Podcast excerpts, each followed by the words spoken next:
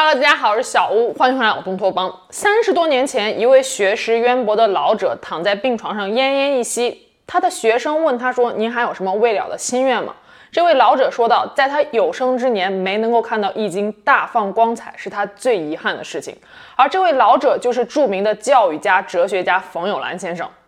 从上古伏羲创造八卦图至今，《易经》已经流传了六千五百多年了。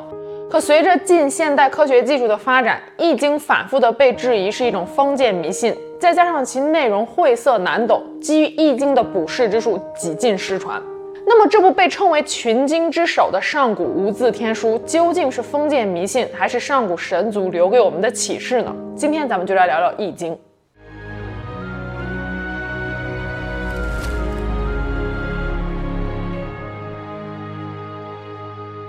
易经中有人耕三圣，势立三古的说法，就是说易经这本书的成书分为了上古、中古和下古三个时代，由伏羲、周文王和孔子三位圣人完成。整本易经中的文字不超过四千个字，用卦的形式说明了宇宙间万事万物循环变化的道理，因此也被后世称为无字天书。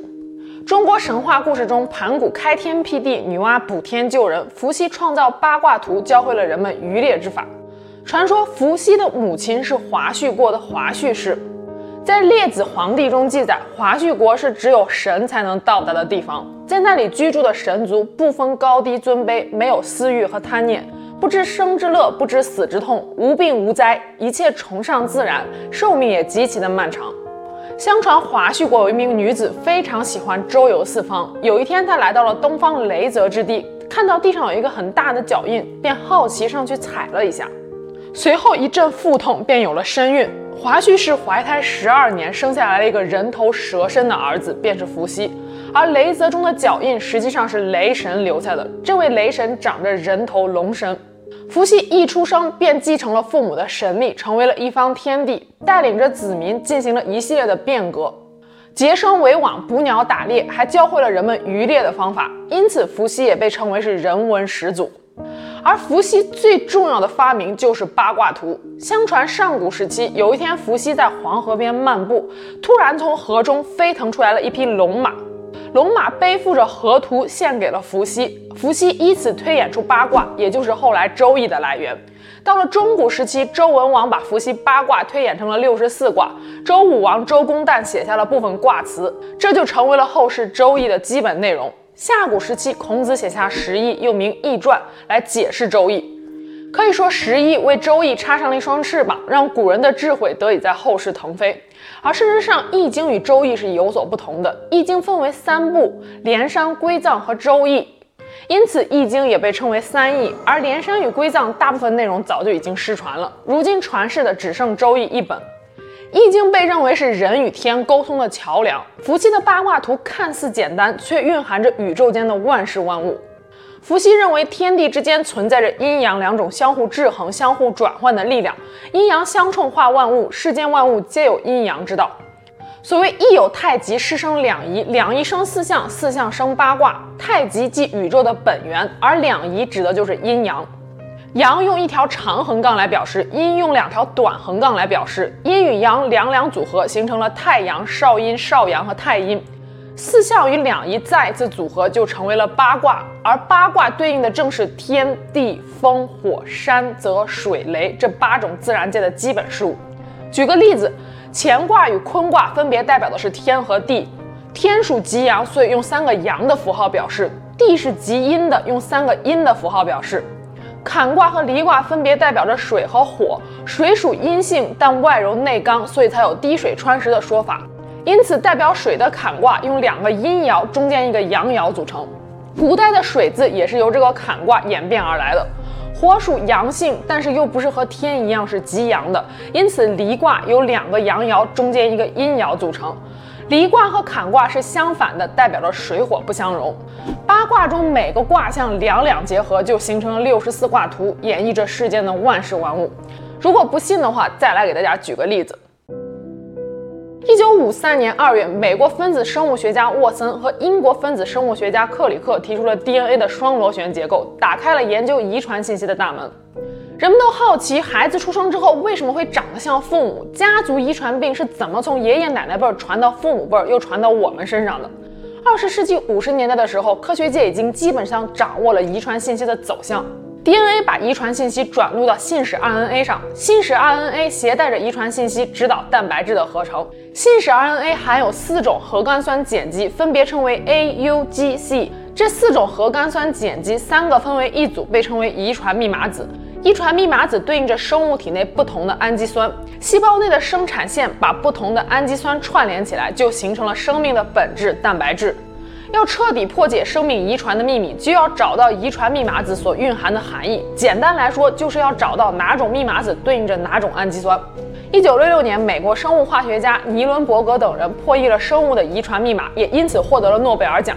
他们经过多年的反复实验，得出了六十四个遗传密码子与氨基酸的对应关系，并且编写了国际普氏遗传表。而一九七九年，法国学者马丁申伯格从普氏遗传表中看到了一些不可思议的东西。遗传密码子的六十四种排列组合正好对应着伏羲八卦图。如果用阳爻代表强型核苷 C 和 G，用阴爻代表弱型核苷 U 和 A，那么六十四个遗传密码子正好可以被分为干震离兑坤艮坎巽八个卦象。申伯格将这一发现写在了他的著作《生命的遗传钥匙：易经与遗传密码》一书当中。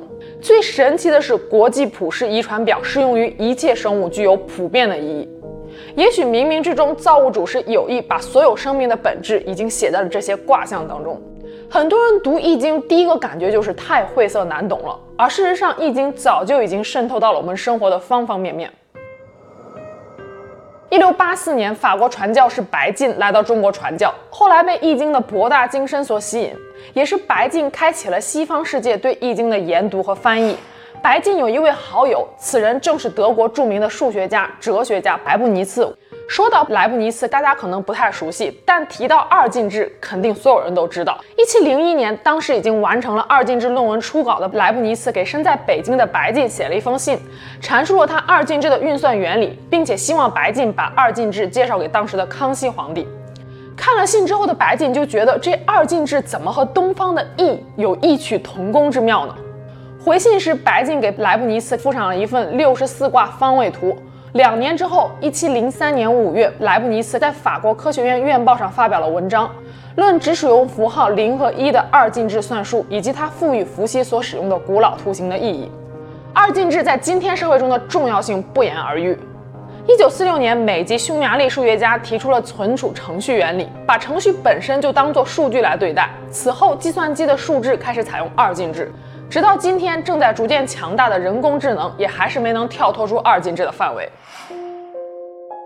时间来到了十九世纪，德国传教士理查德·威廉来到中国传教，入乡随俗之后，他给自己起了一个中文名字，叫魏礼贤。二十世纪三十年代，魏礼贤因病去世，享年五十七岁。在他不长不短的人生中，有二十多年都是在中国度过的。可他在中国期间却没有给任何一个人实施洗礼，反倒对中国文化产生了浓厚的兴趣。一九一三年开始到一九二三年截止，魏礼贤花了十年的时间把《易经》翻译成了德文，并且在欧洲出版。随后，西方学界根据魏礼贤的德文，将《易经》翻译成为英文，称之为“变化之书”。魏立贤还将《易经》介绍给了分析心理学的创始者荣格。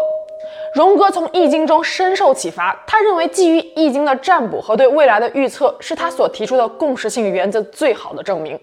所谓共识性原则，简单的来说，就是宇宙间的万事万物不一定都是因果的关系，看似巧合的偶然事件，都蕴含着丰富的意义。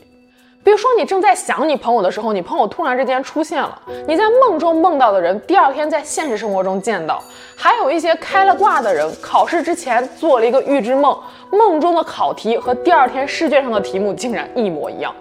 当然了，这些事情并不是每一个人都能遇到，但部分人对于这类事情的亲身体验也并非杜撰。